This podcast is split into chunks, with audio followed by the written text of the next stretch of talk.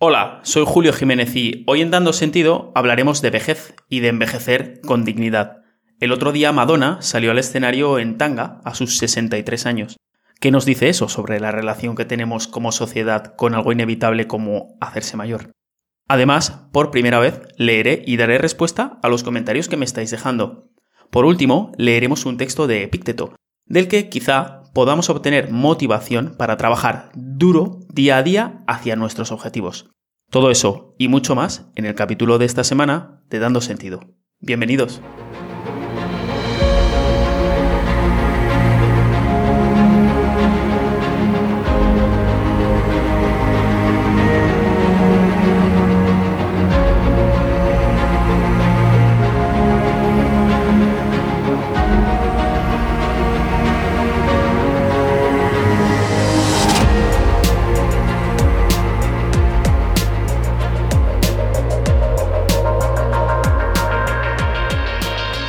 De nuevo, el podcast de hoy está patrocinado por Audible, el líder en audiolibros.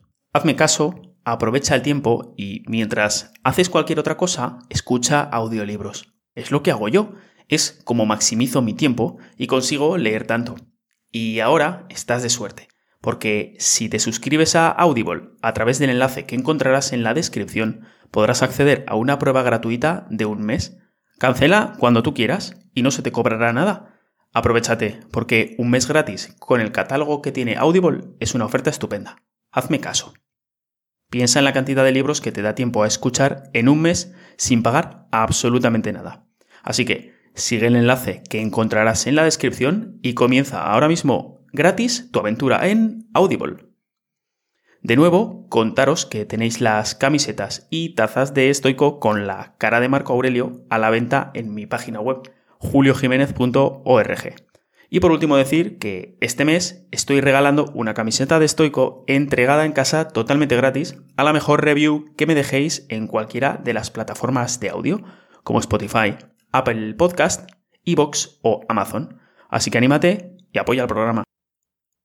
Hace unos días se celebraron los Video Music Awards de la MTV. En ellos participó Madonna, que a sus 63 años subió al escenario con una gabardina para después quitársela, revelando debajo un vestido de dominatrix. Después no lo dejó ahí, sino que se dio la vuelta para que todo el mundo pudiera ver su tanga. Repito, Madonna tiene 63 años. ¿Qué necesidad tenía de someter al mundo a esa imagen? ¿Por qué una persona que lo ha conseguido todo en la vida que tiene dinero como para comprar un país pequeño, tiene la necesidad de sentirse como cuando tenía 20 años, de ser siempre el centro de atención, de seguir siendo relevante. ¿Por qué se niega a envejecer y a hacer cosas apropiadas a su edad? Pero es más, el otro día se celebró un combate de boxeo entre Vitor Belfort, de 44 años, y el boxeador de 59 años, Evander Holyfield. El combate fue un éxito de público, en el que ocurrió exactamente lo que puedes esperar teniendo en cuenta que uno de los boxeadores tiene ya edad como para estar mirando obras o dando de comer a las palomas. Holyfield estuvo dando vueltas de manera patética por el ring antes de que lo noquearan sin compasión. El que en tiempos era un gran boxeador se mantiene en una forma espectacular, a pesar de su edad, y seguramente podría darnos una paliza a ti o a mí sin ningún problema pero es muy mayor para estar en el circuito de boxeo. Es un combate que no debería haber ocurrido. A esa edad, Holyfield podría haber acabado muy mal. Sin embargo, nadie lo paró. Como sociedad, este tipo de cosas nos parecen totalmente normales. Pero la cosa no acaba ahí. El mundo está lleno de espectáculos geriátricos. Clint Eastwood acaba de sacar su última película. Con 91 años dirige y protagoniza una película llamada Crime Macho, una en la que interpreta a una estrella del rodeo americano que se ve obligada a escapar por carretera junto a un joven de una banda de criminales. Durante la película, Eastwood da palizas a los malos.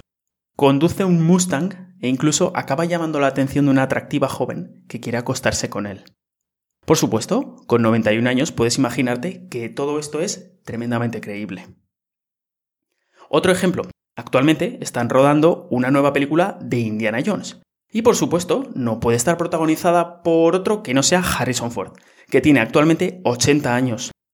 De verdad, ¿alguien quiere ver a un octogenario pretender que puede acabar con mercenarios que podrían romperle los huesos soplándole fuerte?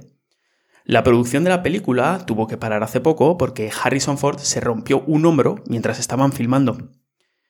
¿Por qué se rompió un hombro? Ah, sí, porque tiene 80 años. Que quede claro que hablo desde el respeto a todas estas personas por lo que han dado a la música, al deporte o al cine. Y además soy el primero que respeta a sus mayores, aunque se me hace difícil respetarlos cuando suben a un escenario enseñando un tanga de cuero. A mí, personalmente, me da algo de tristeza todo esto. Ninguna de estas personas, con toda su fama y riqueza, con todo el poder que han tenido y que todavía tienen, ninguna tiene a nadie que la quiera y que tenga la confianza suficiente como para decirles que están haciendo el ridículo. ¿Por qué nadie les dice que no deberían estar haciendo eso? Que la vida es así, que su tiempo ya pasó, es para mí un empeño en seguir siendo el centro de atención, en seguir siendo relevantes.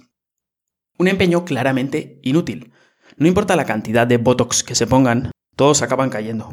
Todos acabamos sucumbiendo al tiempo. Todos tenemos fecha de caducidad. Es lo que viene con estar vivo. La pregunta a la que quiero dar respuesta es, ¿por qué estas personas se niegan a aceptar la realidad? Y sobre todo, y quizá más importante, porque somos todos los demás partícipes de este engaño. Y esto es, sin lugar a dudas, un síntoma de la falta de respeto que se tiene en nuestra cultura por la gente mayor. A lo mejor podrías discutir ahora lo que te acabo de decir y decirme que la falta de respeto es precisamente lo que yo estoy haciendo, hacer ver a alguien su edad, recordarle sus limitaciones. Yo, sin embargo, como te decía, pienso exactamente lo contrario, y te voy a explicar por qué. Para empezar, porque como estoico que soy, no soy amigo de decir cosas que no son verdad. Y decir que a medida que una persona envejece no va perdiendo facultades es mentir. El error central en que se basa todo este tinglado es en la idea falsa de que la vejez no existe.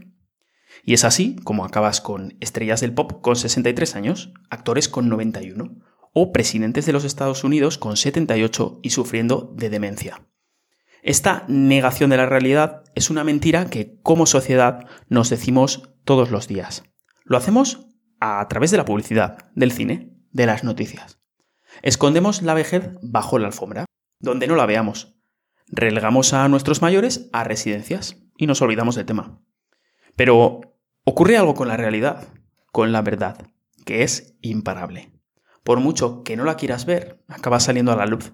Aunque la ignores, sigue estando ahí es cuando la vejez asoma las orejas cuando entramos en crisis.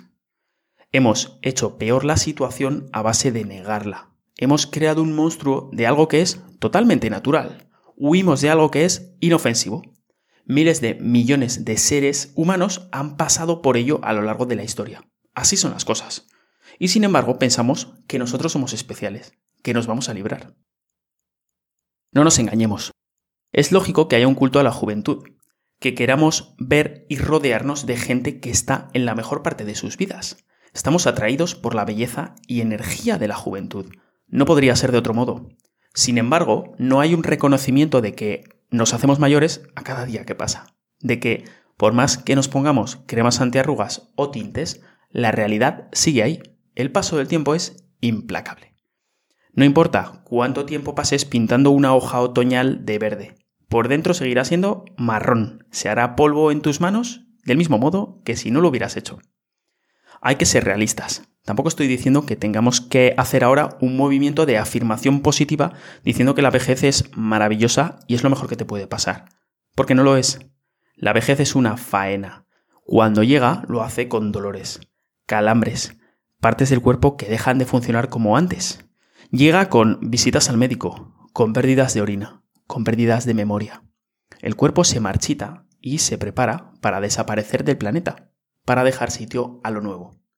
Por tanto, si la vejez es una realidad de la que no podemos escapar de ningún modo, porque hemos decidido como sociedad hacer como si no nos diéramos cuenta de que estas personas ya no pueden hacer lo mismo que hacían hace 50 años. ¿Por qué miramos a otro lado?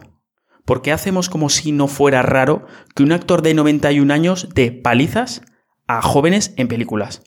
¿O que no queremos ver en tanga a una señora de 63 años? ¿Por qué damos la enhorabuena a mujeres que utilizan colágeno, silicona o botox para intentar parecerse a mujeres que tienen la mitad de sus años? Hay muchísimas mujeres atractivas que han sabido envejecer, que han sabido mantener una belleza natural sin retocarse. Y es que la arruga puede ser bella. Lo que intento decir es que podemos ver la realidad de la vejez, aceptar las arrugas, así como las limitaciones que vienen con ellas, y al mismo tiempo darnos cuenta de que con ella llegan algunas cosas positivas, más de las que podría parecer a primera vista. Sobre esto, Séneca tiene algo que decirnos. En una de sus cartas a Lucilio, Séneca dice, Apreciemos y amemos la vejez, porque está llena de placeres si uno sabe cómo usarla. Las frutas son mucho mejores cuando están maduras, la juventud es más encantadora justo al final. El último trago deleita al que bebe. Es el vaso que lo refresca y pone el broche de oro a su borrachera. Cada placer reserva hasta el final los mayores deleites que contiene. La vida es más placentera cuando está en una pendiente descendente, pero aún no ha alcanzado el abrupto declive final. Como decía, este comportamiento que tenemos es lo contrario a lo que queremos conseguir ya que es así como estamos faltando al respeto a la vejez. ¿Por qué? Porque no puedes respetar aquello que no quieres reconocer que existe. El respeto es reconocimiento. No puedes respetar a alguien en la tercera edad si no eres capaz de reconocer que la tercera edad existe. Estamos aterrorizados por envejecer. Preferimos ver ridículas películas con actores de 80 años que reconocer que nos hacemos mayores. Y tenemos miedo de la vejez porque tenemos miedo de la muerte. La vejez y la muerte están unidas una a otra. A más mayor te haces, más cerca estás de la muerte. Vas perdiendo partes de ti. Tu aspecto joven, vas perdiendo tu capacidad atlética, tu físico. Todo va desapareciendo poco a poco a medida que pasa el tiempo. Nuestra respuesta, negarlo. La edad es solo un número, nos decimos. Lo siento, no es así. La edad es una realidad física. Una que, como bien dice Séneca, viene con sus propias bendiciones. La manera digna, honorable de llevar esto es aceptarlo, abrazar esta realidad, porque cuando lo haces ganas algo a cambio, ganas sabiduría, conocimiento, entendimiento. Las culturas que realmente respetan a las personas mayores no las convierten en estrellas del pop o en boxeadores, las convierten en consejeros sabios, personas que, debido a su experiencia, tienen un punto de vista único, una conciencia imposible de obtener para los demás, una desde la que pueden aconsejarnos, una experiencia vital de la que podemos aprender. Y por vez primera en el programa vamos a tener sección de preguntas y respuestas. Voy a intentar contestar a los comentarios que me vais dejando en YouTube y en las plataformas de podcast. Así que animaos y escribidme lo que queráis e intentaré responderoslo durante el programa. Vamos allá. En primer lugar tenemos a Antonio Fritis, que me dice con respecto a mi explicación de la vacuidad en el budismo, de unos programas atrás. Antonio dice, muy clara tu explicación, Julio. Gracias por compartir todo esto de forma tan simple. ¿Dónde has estudiado todo esto? Muy bien, pues gracias Antonio por el comentario. En su mayoría he aprendido esto leyendo mucho acerca del Dharma y del budismo, aunque no he estudiado nada de manera oficial. La filosofía budista ha sido siempre una de mis pasiones. Además, he aprendido también acerca del Dharma en retiros de meditación. En estos lugares, además como estás aislado y pasas casi todo el día meditando, cuando te dan una charla acerca del Dharma, la integras mucho mejor. No la olvidas fácilmente, se te queda grabada. De todos modos, si quieres aprender conceptos budistas como la vacuidad de manera sencilla y científica, puedo recomendarte un libro que se llama ¿Por qué el budismo es verdad? de Robert Wright. Es excelente. Yo lo he leído varias veces y está lleno de filosofía budista, pero explicada de una manera sencilla. Y tienes el enlace, si quieres, en la descripción de mis vídeos de YouTube. Y otro comentario más. Leonardo me dice, un consejo, no arrugues la frente porque te queda marcada. Gracias, Leonardo. Voy a intentar a partir de ahora hablar sin ningún tipo de emoción. No pienso levantar las cejas nunca más. Me voy a convertir en un trozo de cartón. No. Ahora en serio. Gracias, pero es lo que tiene cuando eres tan expresivo como yo y no puedes tener la cara quieta al hablar. Eso unido al hecho de que ya voy cumpliendo algunos años. Y además, ¿quién te dice que no hay mujeres que encuentran mi frente atractiva? De todos modos, muchas gracias por el consejo y por el comentario. Y pasamos ya al último, un comentario que apareció en mi short acerca de Sócrates. Este short era uno en el que decía que debemos intentar entender a las personas que nos causan daño, porque no lo hacen con mala intención, ya que realmente nadie está equivocado a posta, sino que normalmente se actúa siempre de acuerdo a lo que uno cree correcto, lo hace por tanto lo mejor que puede, aunque lo que haga esté mal. Y a todo esto, el amigo Fernando me decía algo, Fernando Cole me decía algo muy interesante. ¿Y no deberíamos actuar en nuestra defensa en algunos casos? Como por ejemplo cuando se comete una injusticia en, contra nuestra o en contra de un ser querido. A lo cual yo le contestaría, primero que es una muy buena pregunta y que, como decía, desde mi punto de vista, podemos ponernos en nuestro sitio o defender a nuestros seres queridos con firmeza y aún así no dejarnos llevar por emociones negativas como enfado o ira hacia la persona que nos ha cometido el mal. Porque, ¿en qué ayuda eso? Y es que esta pregunta es curiosa porque es una que sale mucho cuando hablas de estoicismo que es, ¿puede ser que controlar nuestras emociones nos convierta en individuos pasivos, que ni siquiera son capaces de defenderse ellos o a lo mejor defender a un familiar en caso de riesgo?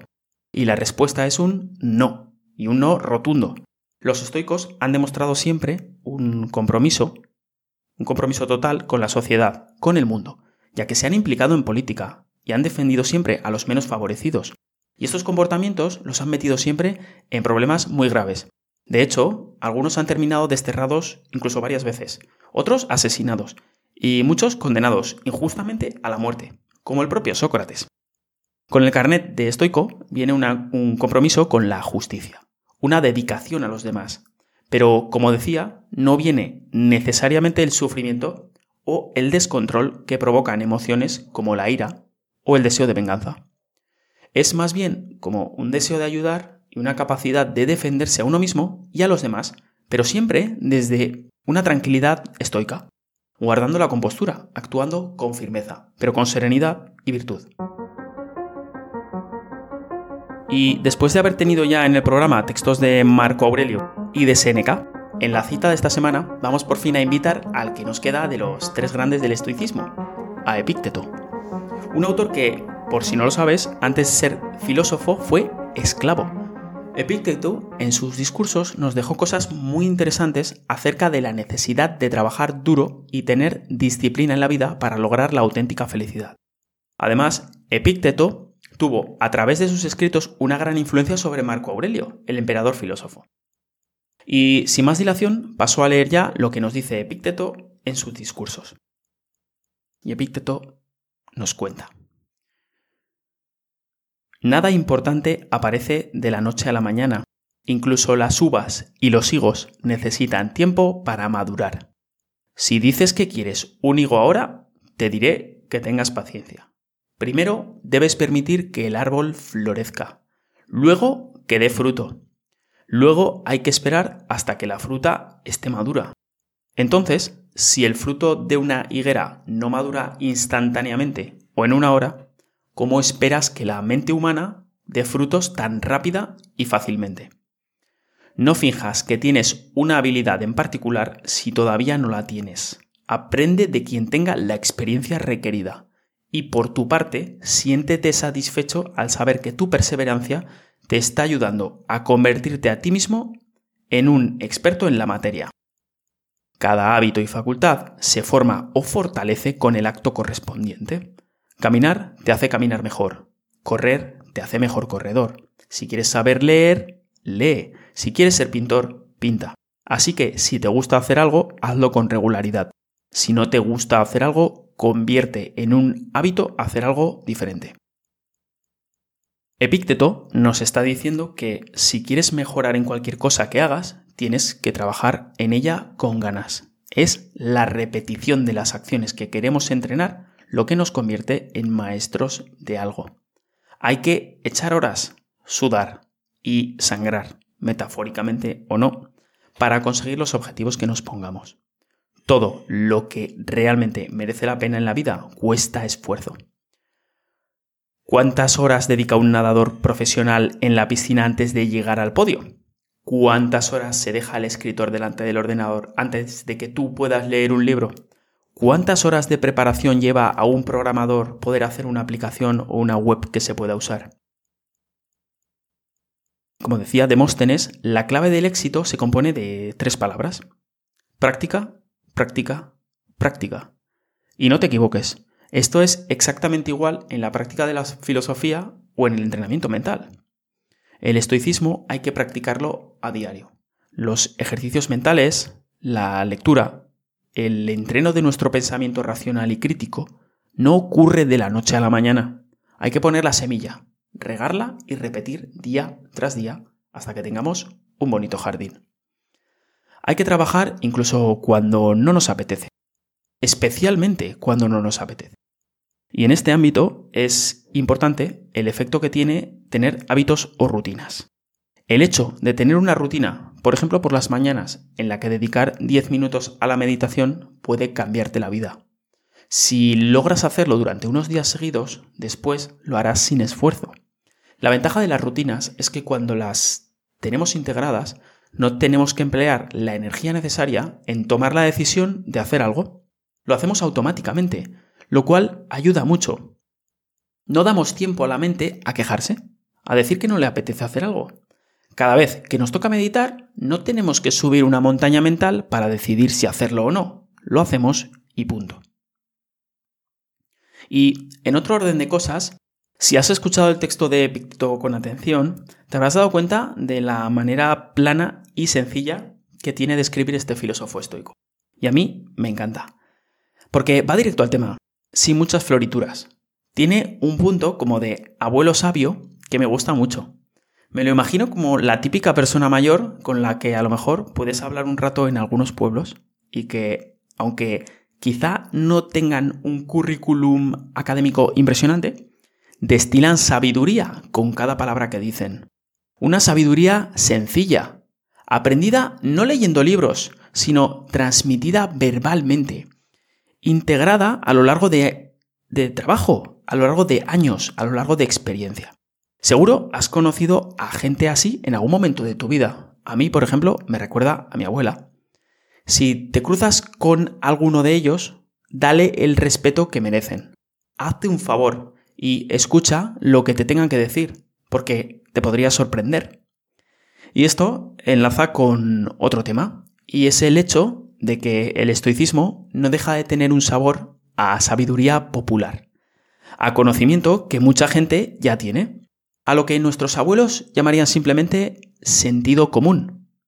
He oído de gente que cuando han aprendido estoicismo se han sorprendido diciendo, esto ya lo decía mi abuela. O mi abuela era estoica y nunca lo supo. Y es cierto, aunque hay muchas personas que a lo mejor han pasado toda su vida labrando en el pueblo, o conduciendo un taxi, o en una fábrica, y no han leído jamás un libro de Marco Aurelio, saben, por lo que han aprendido viviendo, que cuando te ocurre algo malo, o puedes hacer algo, o no puedes hacer nada, y que preocuparte no tiene sentido. Quizá tu madre o tu abuela te han dicho alguna vez que seas buena persona si quieres ser feliz. A lo mejor tu padre alguna vez te ha dicho que intentes ver las cosas de otra manera. Sin embargo, todas estas personas que te dan estos consejos tan sabios no sabrían a qué te refieres si les dijeras que eso de lo que te hablan son conceptos estoicos llamados dicotomía de control, virtud o responsabilidad. Así que, escucha y respeta lo que tus mayores tengan que decirte. A lo mejor no saben configurar el wifi en casa, pero de vivir saben bastante más que tú. Y fíjate, como sin que te hayas dado cuenta, he movido la cita hacia el tema del que ha tratado el programa de hoy. Date cuenta cómo hemos empezado y terminamos hoy hablando de la vejez. Conclusión. No te preocupes por las arrugas. Llévalas con orgullo. Envejece con dignidad. Y disfruta de la vida. Haz lo que te toca en el momento que te toca. Y con esto me despido, no sin antes dejarte con la frase de la semana, que es... El odio es una maldición que no afecta al odiado, solo envenena al que odia. Deja atrás los rencores como si fueran veneno. Muchas gracias. Un abrazo, nos vemos la semana que viene.